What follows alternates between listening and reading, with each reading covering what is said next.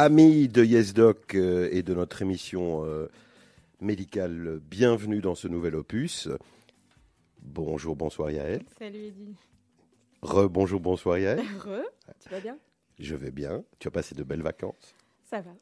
Un Pessar Cacher Oh oui. toujours. Magnifique. Nous avons le plaisir aujourd'hui de recevoir un éminent neurologue chiréquien, le docteur Mathieu Vocard. Bonjour Mathieu Vocard. Bonjour Eddy, bonjour Yael. Bonjour.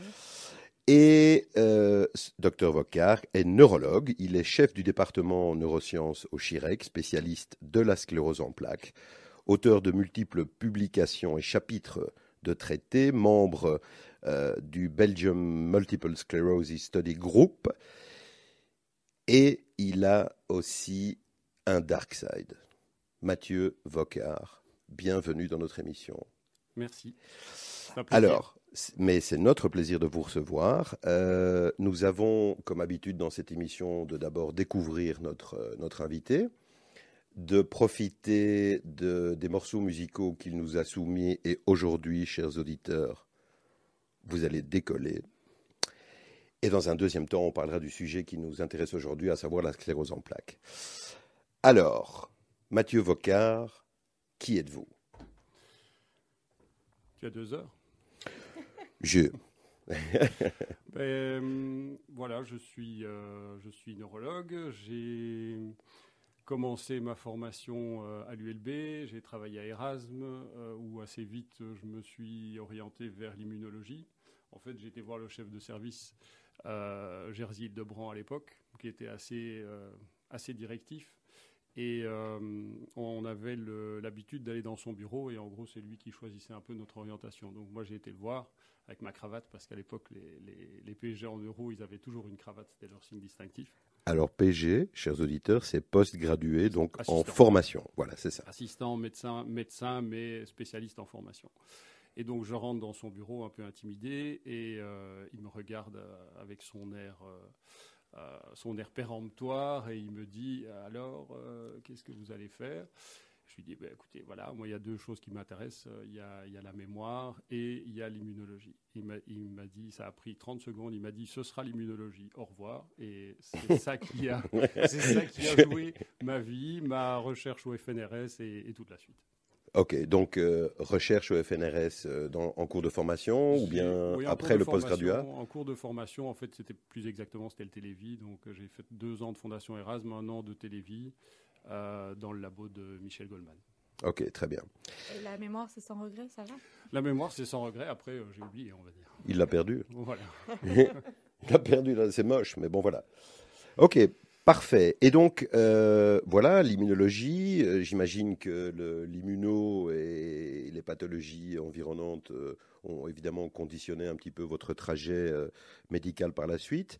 Donc, vous êtes arrivé au Chirec en quelle année? Alors, on, on saute beaucoup d'étapes là, mais là, on est en 2012. Donc, après, euh, après avoir fait mon, je dirais, mon, mon, mon expertise en immunologie, ben, j'ai travaillé une dizaine d'années à Erasme. Voilà. Et puis, je suis arrivé au Chirec en 2012, où euh, l'idée était de relancer euh, la prise en charge de la sclérose en plaques, qui n'existait virtuellement pas à l'époque, de créer une clinique mu- multidisciplinaire, chose qu'on a faite donc avec différents intervenants, des kinés, psychologues, euh, radiologues, ophtalmo, etc. Enfin, tous les gens, tous les intervenants qui sont nécessaires à la prise en charge de, ces patients. Et ça fait plus de dix ans maintenant que ça se développe au Chirec et nous sommes devenus à Delta centre de référence dans le domaine. Ah oui, un vrai centre de référence qui est réputé, euh, je peux en témoigner, et qui fonctionne manifestement fort bien. Merci pour ça déjà. Très bien. Et donc, euh, aujourd'hui, on va évidemment parler de la sclérose en plaques. Avant ça, euh, j'avais évoqué votre dark side, docteur Vocard. C'est quoi votre dark side? Un des, euh, je ne sais pas s'il est dark, mais... euh, On va dire que c'est le moins dark. on- on- en, en- en tout cas, peut-être un aspect un peu moins, moins connu, euh, à mon grand regret. c'est que oui, j'aime bien la musique. euh, le dimanche, ça m'arrive de, de faire le DJ. Euh, j'aime bien aussi euh, le kitesurf. Ça, C'est mes deux passions. La musique, le kitesurf, euh, voilà. Ce sont des choses qui, qui, qui m'intéressent euh, pas mal. Et, Et vous donc- parcourez le monde pour le kitesurf ou, euh, Et effectivement, euh, c'est une activité qui a l'avantage de nous emmener dans des endroits qui sont qui sont pas les plus moches de la terre. Donc euh, pas assez à mon goût, mais mais j'essaie d'en profiter. Allez. Avec une petite famille, j'imagine. Voilà, avec euh, mon épouse qui fait du kite aussi et les enfants qui se sont mis au kite également. Bon, donc dans la famille Kite, on a aujourd'hui le père, Voilà. euh, pour faire simple.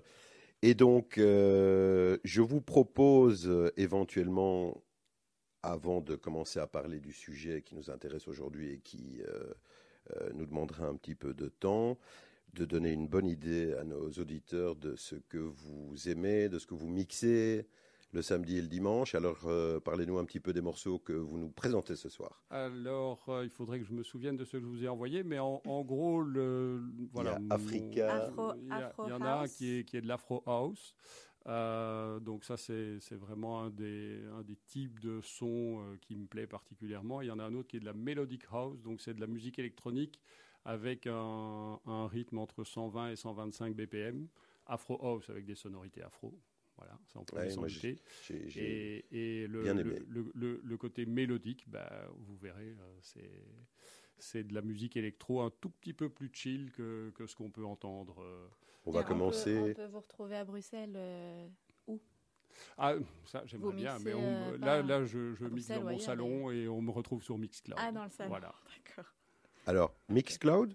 Mixcloud. c'est Allez, une- faites votre pub, c'est le moment, c'est une faites la plateforme- pub. C'est une plateforme de streaming euh, audio euh, sur laquelle on peut poster euh, les, les, les sets et les mix que- qu'on fait. Et donc, euh, j'ai un profil là-bas. À votre nom. que- euh, non, c'est pas à mon nom. J'ai un nom, un nom de scène, on va dire. On peut en parler? Oui, on peut en parler. C'est Same Player. Same Player. Sur Donc, Mixcloud, allez et chercher. vous allez tomber dessus. Voilà, si vous aimez ça, et vous allez en déguster dans un petit instant, si vous aimez ça, boum, Same Mixcloud. On commence avec euh, Afro House? Allons-y. Alors, Afro House. Alors, très chers tous, on se retrouve pour la deuxième partie après euh, le premier morceau du Docteur Vocard, Afro House.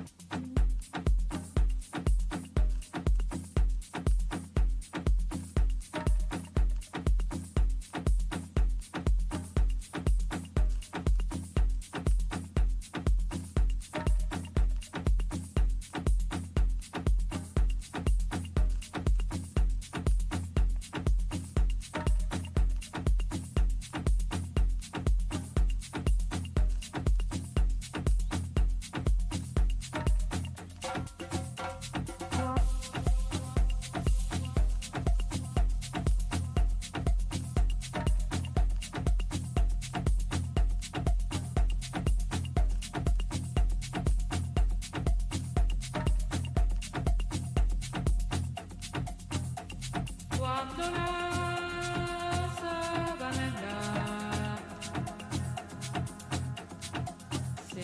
you.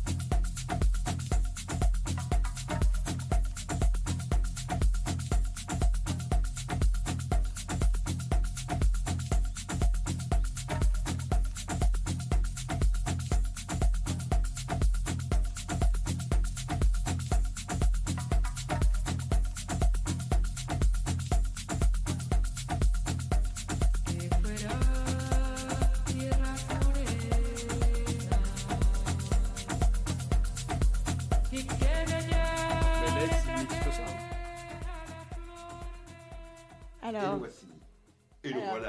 Alors je commence.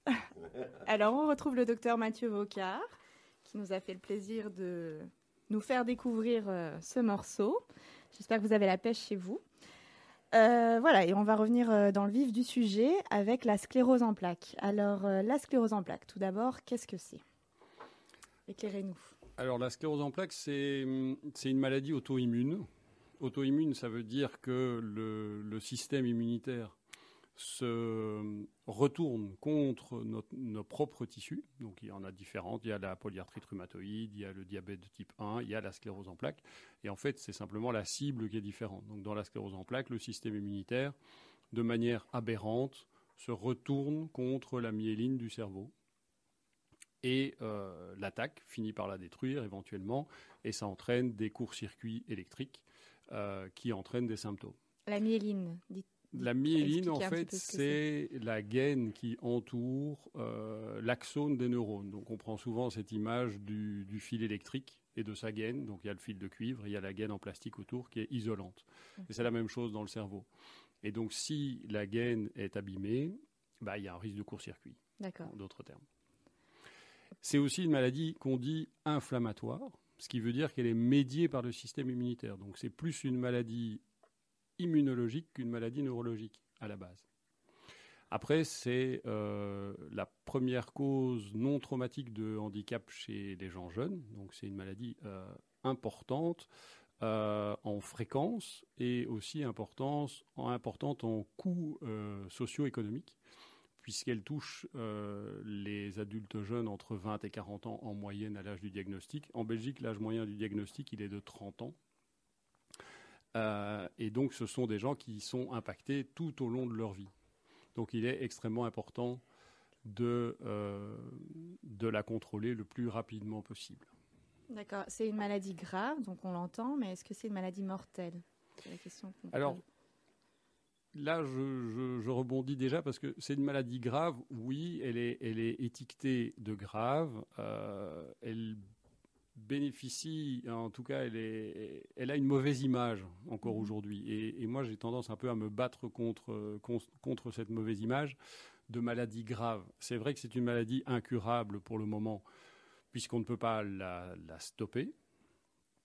Mais euh, fort heureusement, elle est statistiquement de moins en moins grave parce que diagnostiquée de plus en plus tôt, parce que de mieux en mieux traitée.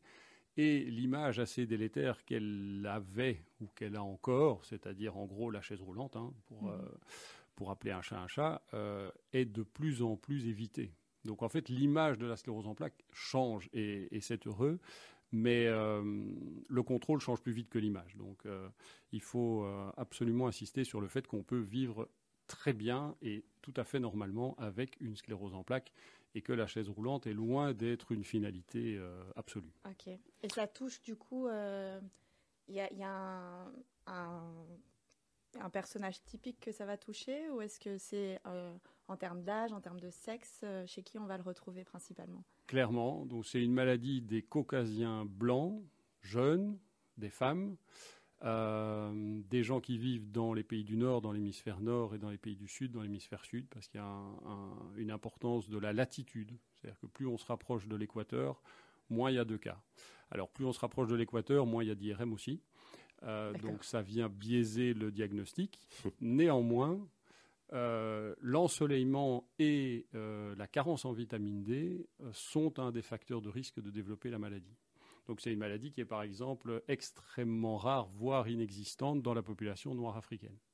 Maintenant, ce qui est intéressant, c'est que euh, quand on étudie euh, les migrants, on se rend compte que euh, cette entre guillemets protection génétique ou environnementale n'est pas absolue. C'est-à-dire que quand on regarde les populations noires américaines et qu'on regarde l'âge d'émigration ou de migration, eh bien, en fonction de, du moment où la personne a changé de zone géographique, euh, le risque de sclérose en plaques évolue également. Donc c'est aussi une maladie environnementale et elle est principalement environnementale, Donc en fait, c'est une maladie qui est multifactorielle. clairement. En gros, euh, on a déjà abordé euh, les facteurs environnementaux. Qu'est-ce qu'on peut trouver d'autres comme facteurs qui sont prépondérants? Bah, il y a un facteur génétique Ça, il est, il est clair. Alors, c'est pas une euh, hérédité mendélienne. euh, c'est une, c'est plutôt un polymorphisme. Ça veut dire quoi, ça, pour nos auditeurs, ça pour veut que ce dire que ça veut dire que ce n'est pas comme certaines myopathies où si un des parents est atteint, les enfants ont 25% de chances d'avoir la maladie. Il s'agit plus ici d'une prédisposition génétique. Donc ça veut dire qu'on on, on ne fait pas en routine les recherches génétiques parce que ça n'aurait pas de sens. Même si on trouvait le gène prédisposant, ça ne voudrait pas dire que la maladie se développe de manière absolue. La, la place de la génétique a été étudiée par des études de vrais jumeaux, qui sont évidemment des populations assez intéressantes puisqu'ils ont, ils ont un patrimoine génétique tout à fait identique. Et des vrais jumeaux homozygotes, ben, si, si l'un est malade, l'autre n'a entre guillemets que 30% de risque de développer la maladie. Donc ça veut dire que c'est au moins 70% environnemental. Oui, c'est ça. Donc il y a un facteur génétique, il y a, il y a ces facteurs de risque, et alors il y a Le trigger. euh, alors le trigger, on en a beaucoup beaucoup parlé parce que ça a fait un peu le buzz ces derniers temps, Ouais, ouais. euh, est probablement euh, Epstein-Barr. Donc Epstein-Barr, c'est le virus de la mononucléo- mononucléose infectieuse. Euh, et euh, ça a fait le buzz. Pourquoi? Parce qu'il y a eu une étude euh, très récente publiée dans Science, donc une revue scientifique de, de- de haut niveau, qui a démontré sur plus de 10 millions d'Américains euh, militaires euh, que euh, le risque de développer une sclérose en plaques était 32 fois plus important quand on avait fait la mononucléose. Alors en fait, c'est quelque chose qu'on sait depuis assez longtemps. Les études épidémiologiques avaient déjà suspecté ça depuis longtemps et on sait, c'est même un pari qu'on peut faire, euh, qu'à peu près 100% des patients qui ont une sclérose en plaques ont fait la mononucléose à tel point que si on trouve une sérologie négative, c'est-à-dire que si dans la prise de sang on voit que la personne n'a pas fait la mononucléose, il faut presque remettre en cause le diagnostic. Donc on sait depuis très longtemps, plus de 10 ans, que c'est pas suffisante, parce qu'il y a plein de gens qui font la mononucléose sans faire la sclérose en plaques, mais c'est une condition nécessaire.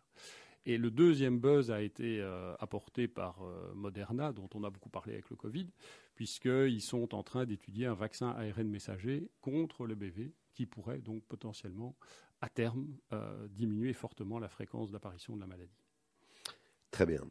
Euh, ça, c'était pour euh, le- les facteurs euh, qui, Vous avez parlé de virus. Est-ce que, enfin, on en parlait juste avant l'émission. Est-ce que du coup le Covid, la Covid peut avoir un, un effet sur le développement de la maladie aussi, ou sur, euh, est-ce que ça peut être un facteur de développement de la maladie? Euh, Est-ce qu'on Dans l'état actuel, alors on sait des choses, parce qu'évidemment, euh, avec la sclérose en plaques, euh, on craint potentiellement tout ce qui est virus ou vaccin, c'est-à-dire, grosso modo, tout ce qui peut déclencher une réponse inflammatoire, puisque c'est une maladie inflammatoire. Si on veut être extrêmement grossier et schématique, ben, tout ce qui déclenche une réaction inflammatoire peut déclencher une exacerbation de la maladie. Et il y a énormément de virus, presque tous les virus qui ont été euh, étudiés. Il y a eu à un moment donné le buzz de l'HHV6, donc c'est un virus du groupe de, de l'herpès. Euh, et évidemment, avec le Covid et avec le vaccin Covid, euh, il y avait deux craintes. Est-ce que faire le Covid allait éventuellement aggraver la maladie ou déclencher des poussées?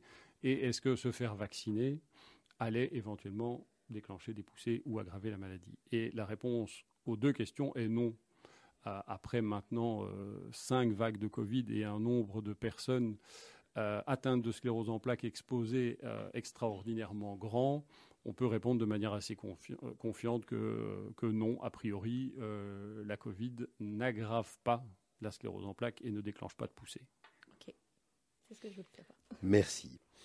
Alors, voilà, on a fait euh, le petit topo sur euh, la maladie euh, telle que telle, telle qu'elle apparaît, mais comment est-ce qu'elle se présente en termes de symptômes? Ça veut dire du plus petit symptôme possible, parce que finalement, il y a pas mal de gens qui ont une symptomatologie à minima et qui connaissent, qui, qui, apparaît, qui réapparaît, qui les gêne pas plus que ça, qui sont porteurs de la maladie, jusqu'aux symptômes les plus, euh, les plus importants.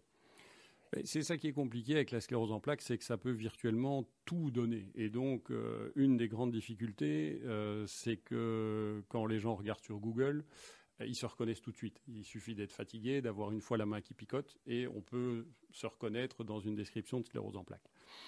Euh, maintenant, si on veut s'attarder aux, symptômes euh, les plus fréquents, Euh, un d'entre eux, c'est ce qu'on appelle la névrite optique, c'est-à-dire en gros, c'est un trouble visuel qui va apparaître de manière assez brutale chez quelqu'un de jeune, éventuellement avec des douleurs lorsque la personne va bouger les yeux, des douleurs derrière l'œil. Ça, par exemple, c'est un signe qui peut être évocateur. Tout ce qui va être aussi trouble de l'équilibre, euh, troubles sensitifs, donc des sensations de picotement, d'endormissement, d'aiguille, de décharge électrique dans les membres, ça peut être évocateur. Les troubles de la marche, éventuellement.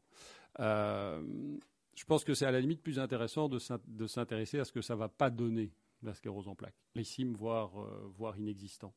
Euh, la démence, c'est inexistant.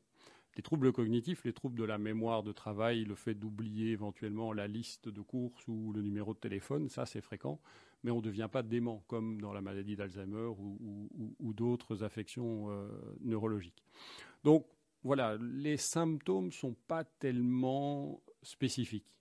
C'est vraiment une maladie euh, dont le diagnostic est radiologique. Que c'est l'IRM qui a fait progresser le diagnostic. C'est l'IRM qui a permis de faire des diagnostics précoces.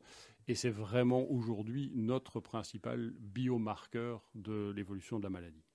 et qui est euh, aujourd'hui souvent couplé à des logiciels euh, d'intelligence artificielle. euh, dont vous pouvez peut-être nous dire un petit mot, parce que vous êtes impliqué aussi, j'imagine, dans euh, l'implémentation de, de- de cette machine.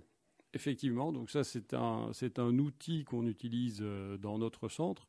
Euh, tu dis qu'il est souvent couplé, qui devrait être souvent couplé. Oui, Euh, dans un monde idéal, Parce on est d'accord. qu'en réalité, il est trop peu utilisé.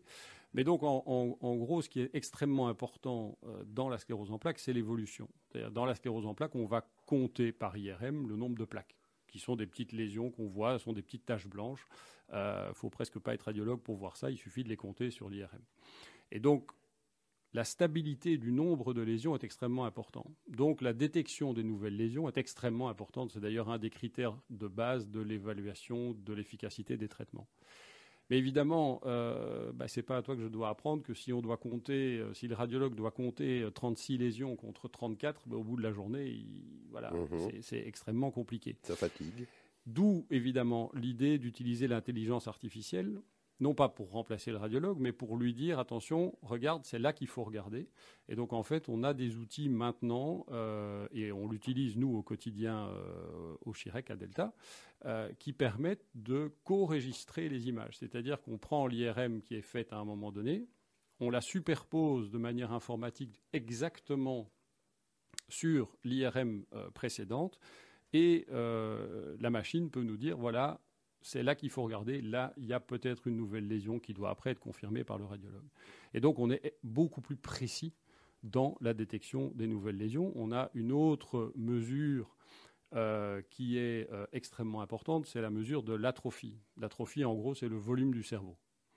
Et donc, euh, on peut dire à quelqu'un, voilà, vous avez autant de millimètres cubes de cerveau, et on peut suivre ce volume cérébral au cours du temps, sachant que tout le monde perd du volume cérébral chaque jour, à partir d'un certain âge. Non. Si, si, toi aussi. Non. Sauf Euh, toi, il dit sauf toi. oui, enfin, Merci. Je crois qu'il faut le, préciser. Il y a- main. il y a- Donne-moi la il y a- main. il y a toujours des outliers.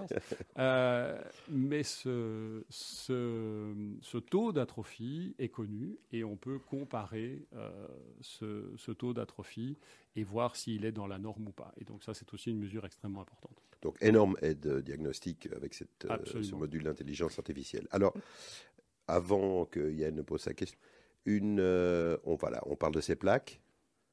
Est-ce que toutes les plaques qu'on va trouver dans un cerveau sont des lésions de sclérose en plaques? Alors si on les appelle plaques, oui, par définition. Non, si on les appelle plaques. Toutes Ok. les hyperintensités, Voilà. Tous les Si- hypersignaux, tous les, les hypersignaux, voilà, ne sont pas des lésions de sclérose en plaques. Et c'est là aussi que, euh, que l'histoire est compliquée. absolument.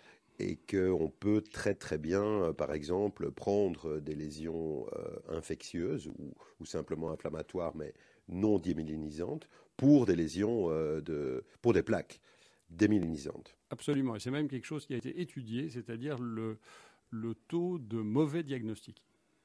Et en fait, ce taux de mauvais diagnostic, même dans des centres d'expertise, est assez impressionnant. Il est de l'ordre de 10%, selon les études. Et donc, en effet, toutes les images anormales, parce que quand on parle d'hyperintensité, c'est peut-être un peu, un peu vague, mais toutes les images anormales dans un cerveau de quelqu'un de jeune ne sont pas euh, des images de sclérose en plaques.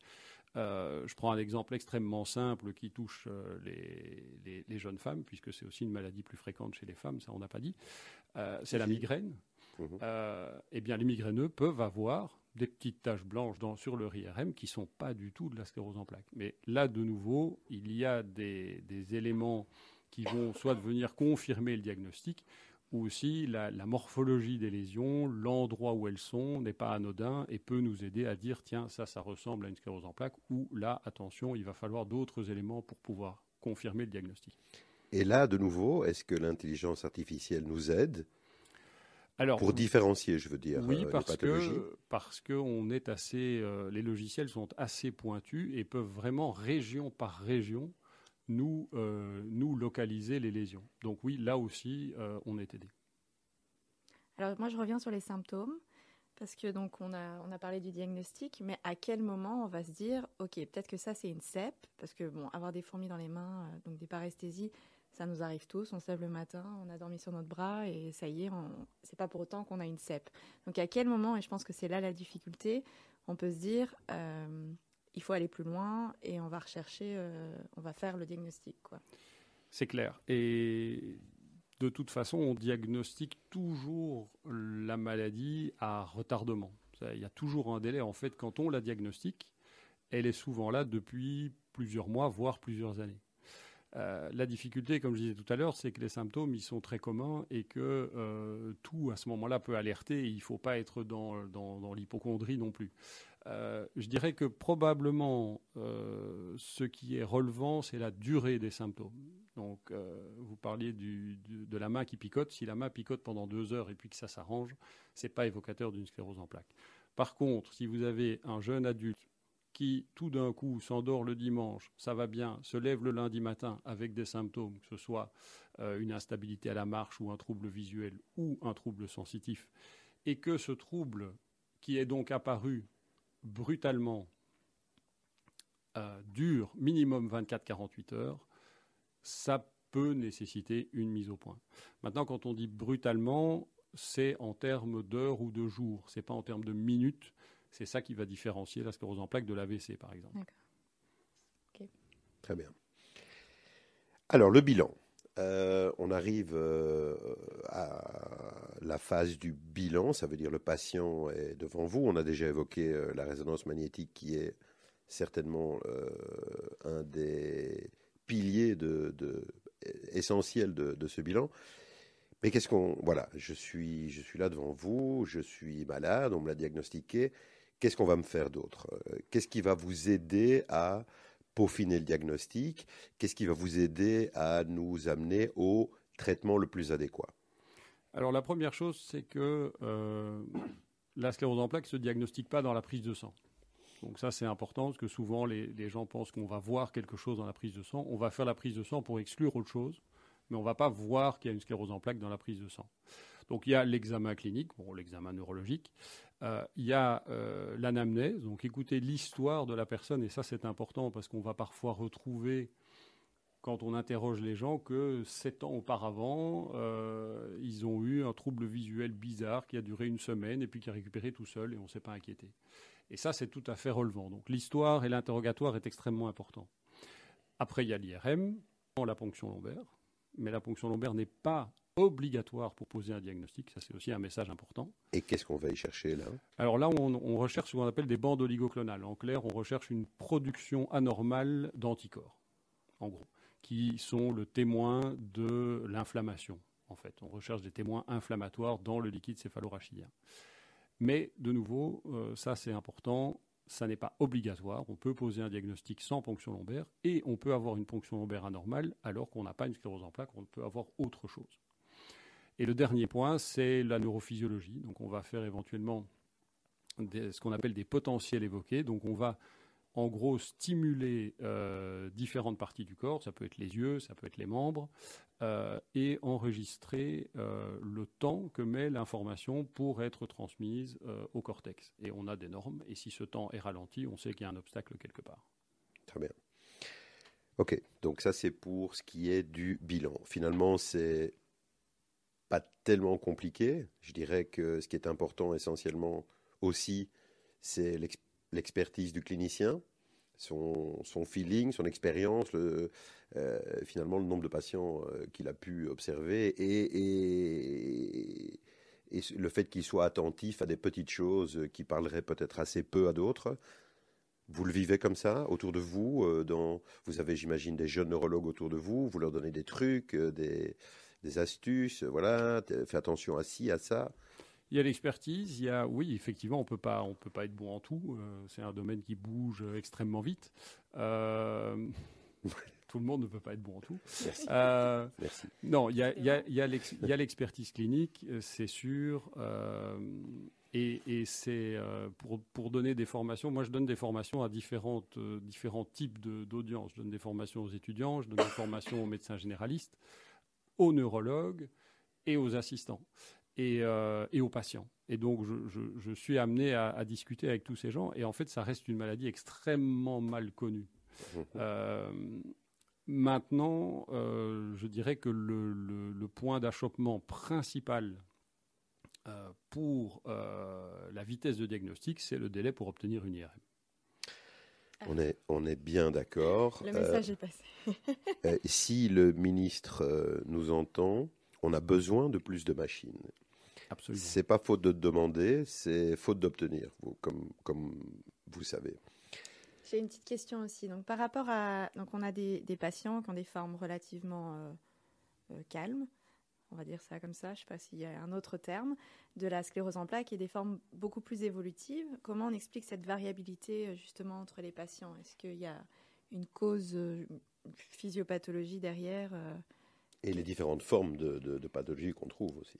Ouais, alors il y a plusieurs questions en fait dans, votre Oui. question. Et, c'est- vraiment très intéressant parce qu'on est en train de, de refondre complètement euh, la définition de la maladie. Mhm. Donc il y, a- un point qui est super important, c'est que euh, une sclérose en plaques n'est pas l'autre. Et ça, c'est vraiment important que les, gens comprennent bien ça. Euh, même dans la même famille, il peut y avoir des évolutions totalement différentes.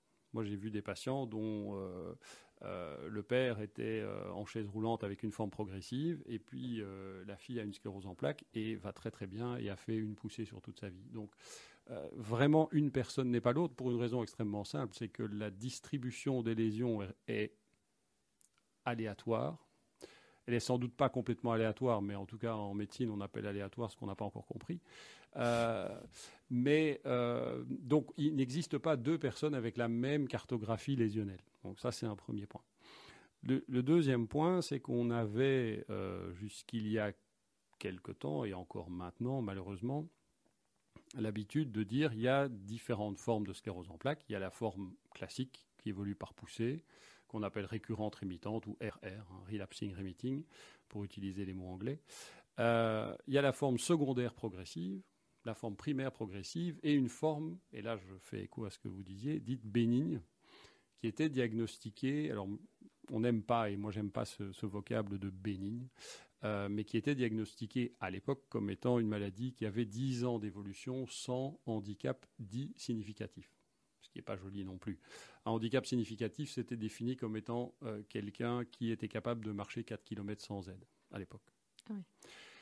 Et on, est, euh, on a été confronté à une chose, c'est que certes, l'IRM est, un outil extrême- extrêmement utile et extrêmement précis, mais on voyait parfois des patients à qui on disait, bah, écoutez, votre IRM n'a pas bougé, vous n'avez pas fait de poussée, et euh, tout est stable. Et la personne vous disait, oui, mais moi, je vais moins bien. Et donc, il y avait une sorte de discordance entre nos outils actuels, certes précis, mais avec certains manques, et la réalité des patients. Mm.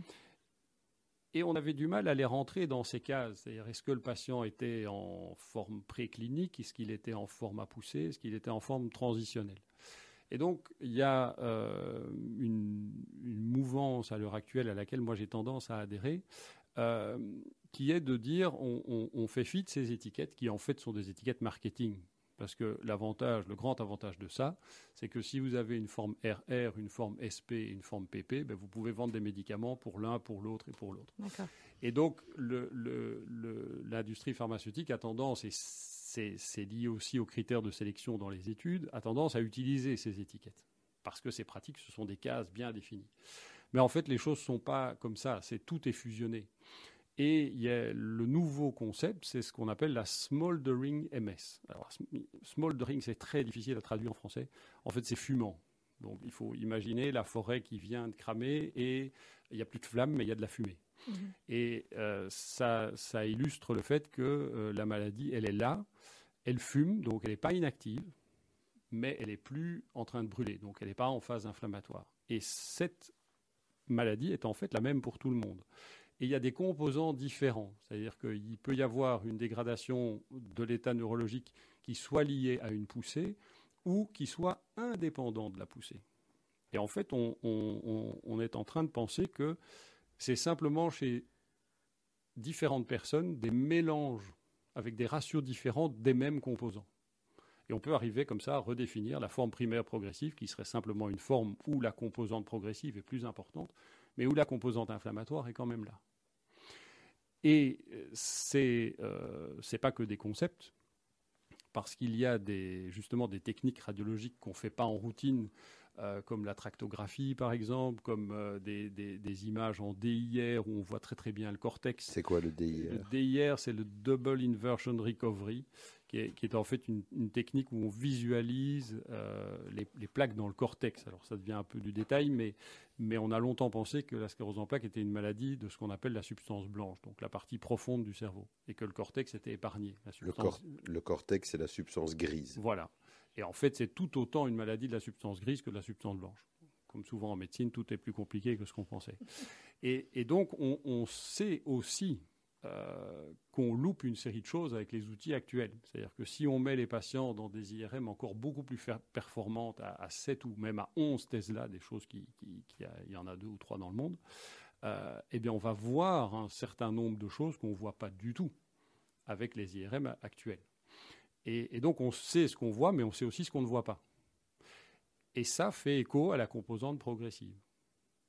Et donc, je- j'ai tendance à adhérer à cette nouvelle définition qui est que c'est une seule et même maladie avec des expressions diverses et variables au cours du temps. Par exemple, on sait que plus le temps avance, plus la composante progressive prend de la place. Et c'est justement ça qu'il faut éviter, parce que sur cette composante progressive, on n'a pas encore beaucoup de prise. Alors, comment on l'évite, ça?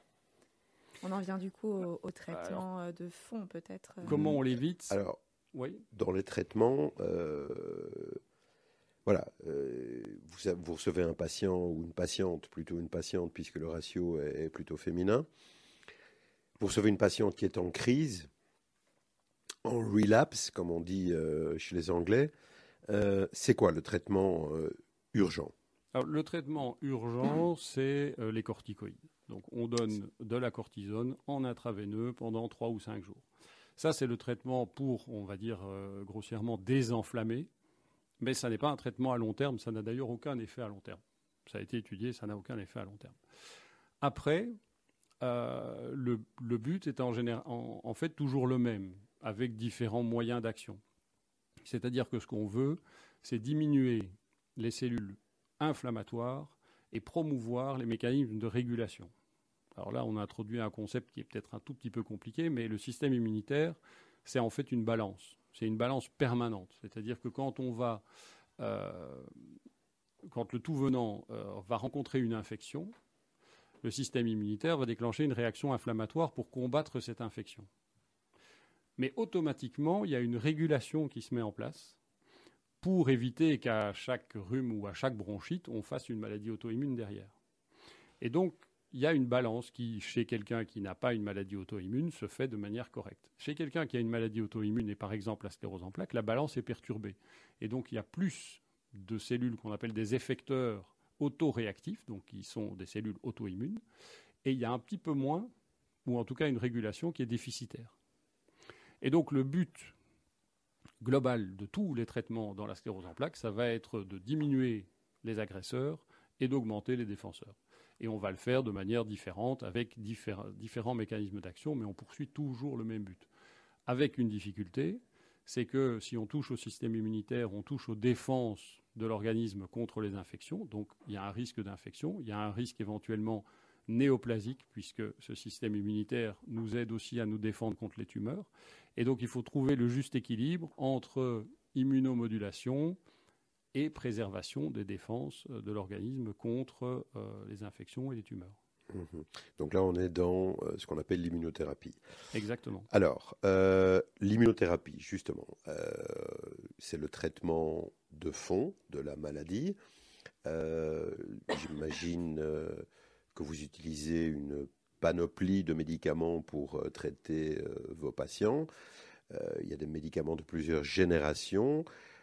Qu'est-ce qui se passe aujourd'hui? On en est où aujourd'hui sur le terrain? Qu'est-ce qui, fonctionne chez l'un, parfois pas chez l'autre? Alors, l'histoire commence en 95, donc elle est récente.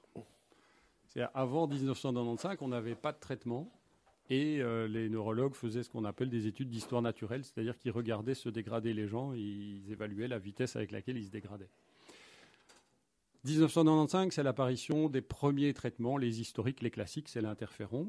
Et puis, il y a eu une longue période avec rien d'autre. Et puis, en 2001, à peu près, il y a eu un autre traitement qu'on appelle plateforme, qui, s'appelle la Copaxone. Euh, et de nouveau, après une période d'accalmie, on va dire que là, on était dans euh, l'époque des traitements euh, efficaces, mais modérément efficaces. En 2007, on a eu la première révolution avec un, traitement qui s'appelle le natalizumab, qui a été le premier traitement véritablement spécifique de la sclérose en plaques, et c'est le premier avec lequel on a vu des patients qui s'amélioraient. Donc ça, c'était un grand changement. On n'était plus dans le contrôle. Certains patients s'amélioraient et certaines maladies s'arrêtaient virtuellement d'évoluer. Ensuite, encore quelques années se passent. 2012 arrive et c'est encore une révolution puisque euh, ça a été le premier traitement oral. Tous les autres étaient des injectables, soit sous-cutanés, soit intraveineux. Et depuis 2012, on a, ça s'est emballé puisqu'on a au moins un nouveau traitement chaque année. Et cette année, on a six nouveaux traitements qui apparaissent. Au final, on se retrouve avec aujourd'hui 22 traitements disponibles et remboursés en Belgique selon différents critères. Et donc, comme je disais, on a euh, différentes cibles, on a différents moyens d'agir sur ce système immunitaire, et ça nous permet aussi d'être exigeants, parce que ça veut dire qu'on ne doit tolérer aucune activité de la maladie.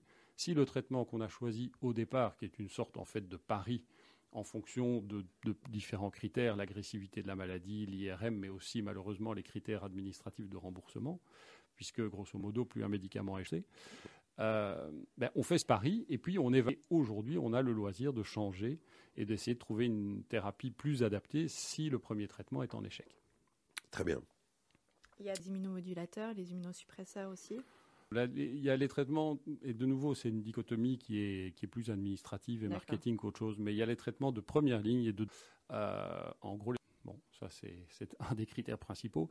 Euh, blague à part, moins agressif. Et euh, ce sont en gros les traitements avec lesquels on doit commencer.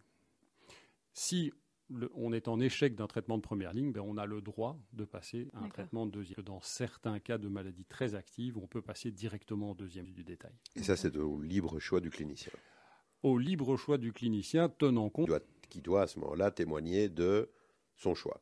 Pourquoi j'ai fait ce choix choix. Et certains traitements sont aussi réservés à ce qu'on appelle des experts en sclérose en plaques, euh, puisque tout le monde ne peut pas tout prescrire.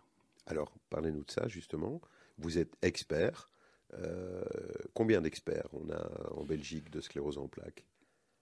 Alors, je n'ai pas le nombre exact, euh, mais il y a une définition INAMI de l'expert en sclérose en plaques que, que je ne connais pas complètement par cœur non plus, Le nombre de patients mais qui est basée en principalement sur euh, le, le pourcentage de temps qu'on passe à s'occuper de patients de sclérose en plaques qui doit être d'au moins 50%, euh, qui est basé sur euh, les publications scientifiques qu'on doit avoir fait au moins dans les cinq dernières années, et aussi de l'appartenance euh, à ce fameux groupe belge d'études de la sclérose en plaques, euh, qui est bah, en fait le, le- je dirais, la société scientifique qui réunit les, les- les experts belges. Mm, C'est ça. Euh, cette immunothérapie, euh, aujourd'hui, on avance encore, on progresse dans euh, l'efficacité des médicaments, dans leur facilité à être ingérés ou injectés, éventuellement même le gap entre deux traitements, on en est où là? Alors on progresse, à grands pas euh, parce que c'est un domaine qui bouge énormément. On a cette chance euh, quelque part, de nouveau c'est assez, euh, c'est assez prosaïque, mais on a cette chance que c'est des médicaments qui rapportent beaucoup aux pharmaceutiques, donc il y a beaucoup d'investissements. Et donc ça bouge très très très très vite.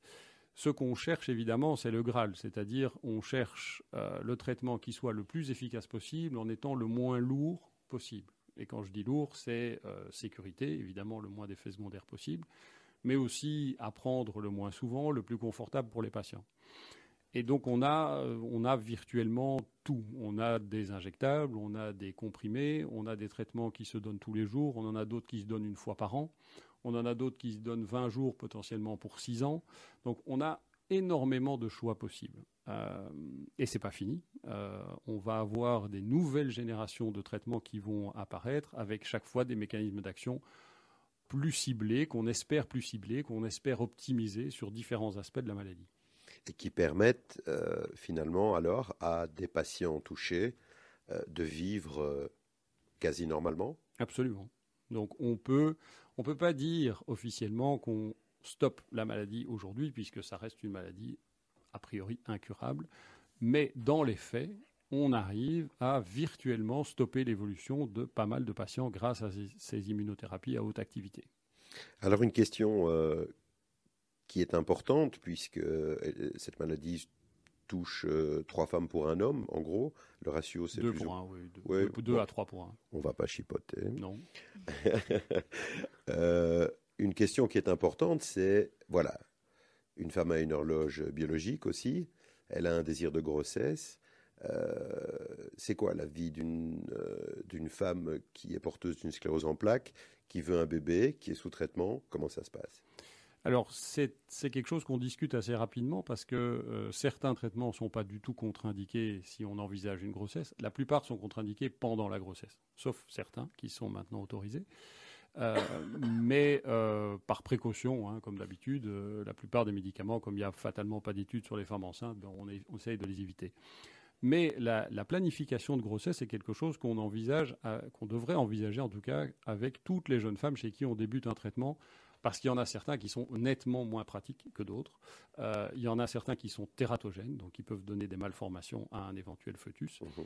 Il y en a certains qui mettent un, un temps assez important avant de disparaître de l'organisme. Ça peut être six mois, ça peut être neuf mois, ça peut être un an et demi. Et donc ça fait évidemment partie du choix.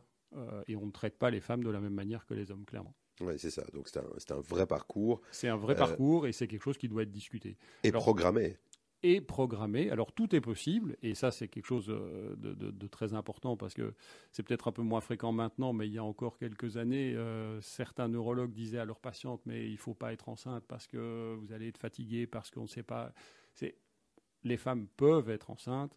Euh, la grossesse se passe en général extrêmement bien. Il y a parfois euh, un, un risque de poussée un peu plus important après l'accouchement, mais ce risque peut être contrôlé de différentes manières. Euh, et euh, tout se passe absolument normalement. On peut avoir une péridurale, on peut avoir une césarienne. Il n'y a aucun souci à ce niveau-là. Ok.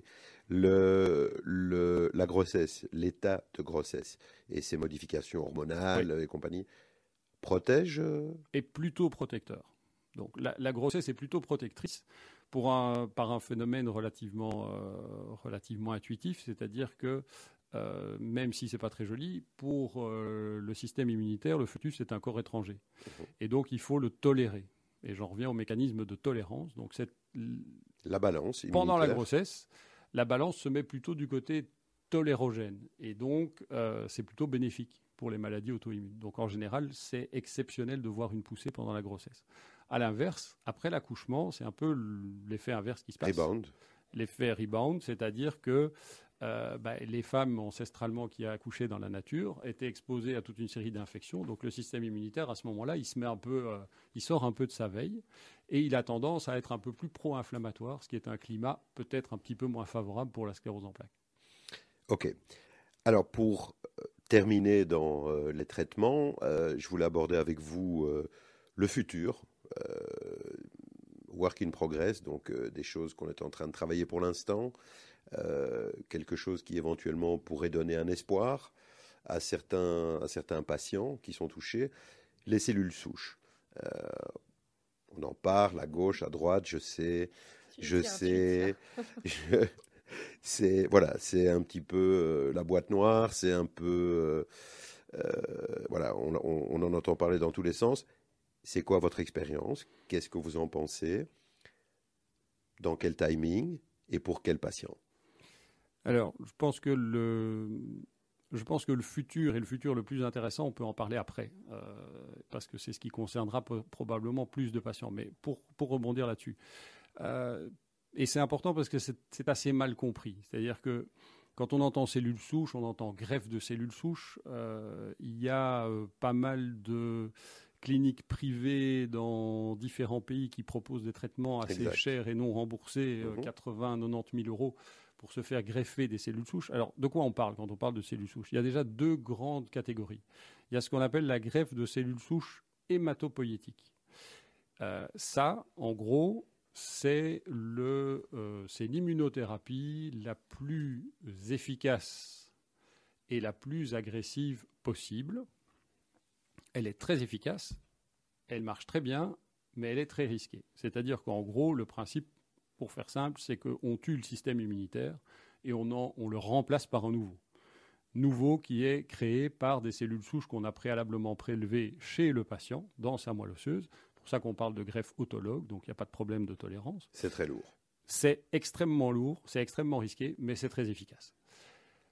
L'autre euh, type de cellules souches qu'on peut utiliser, c'est ce qu'on appelle des cellules souches mésenchymateuses. Donc ce sont les MSC.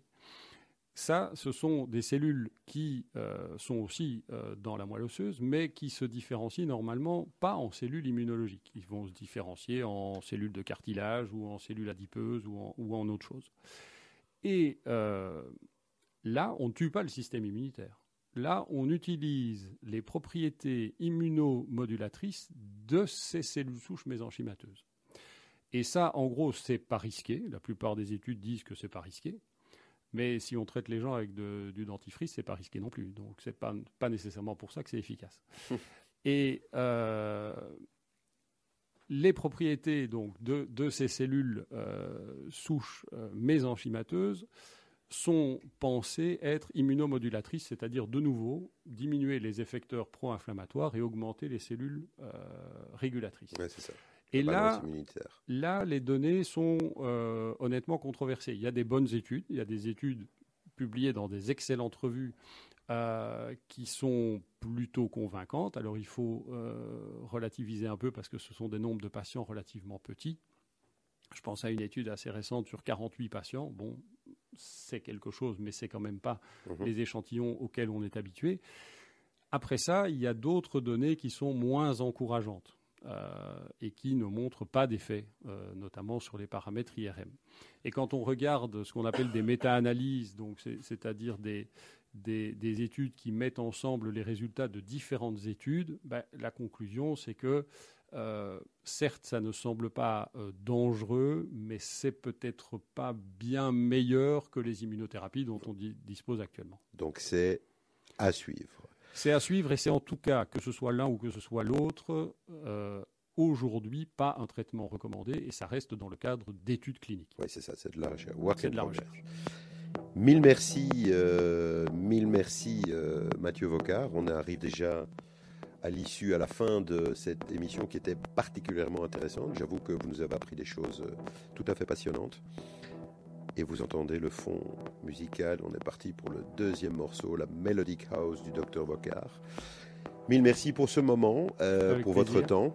C'était Passionnant. tout à fait Merci. passionnant. Yael, J'ai appris plein de choses, comme ben, d'habitude. bien sûr, Yael, à bientôt.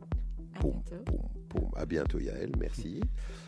À bientôt, euh, chers amis auditeurs. Je vous rappelle que vous nous retrouvez euh, sur votre chaîne habituelle 90.2 Judaïka. Plusieurs rediffusions. Vous nous trouvez aussi sur les plateformes digitales, Spotify, Apple Podcast et sur Facebook euh, avec l'image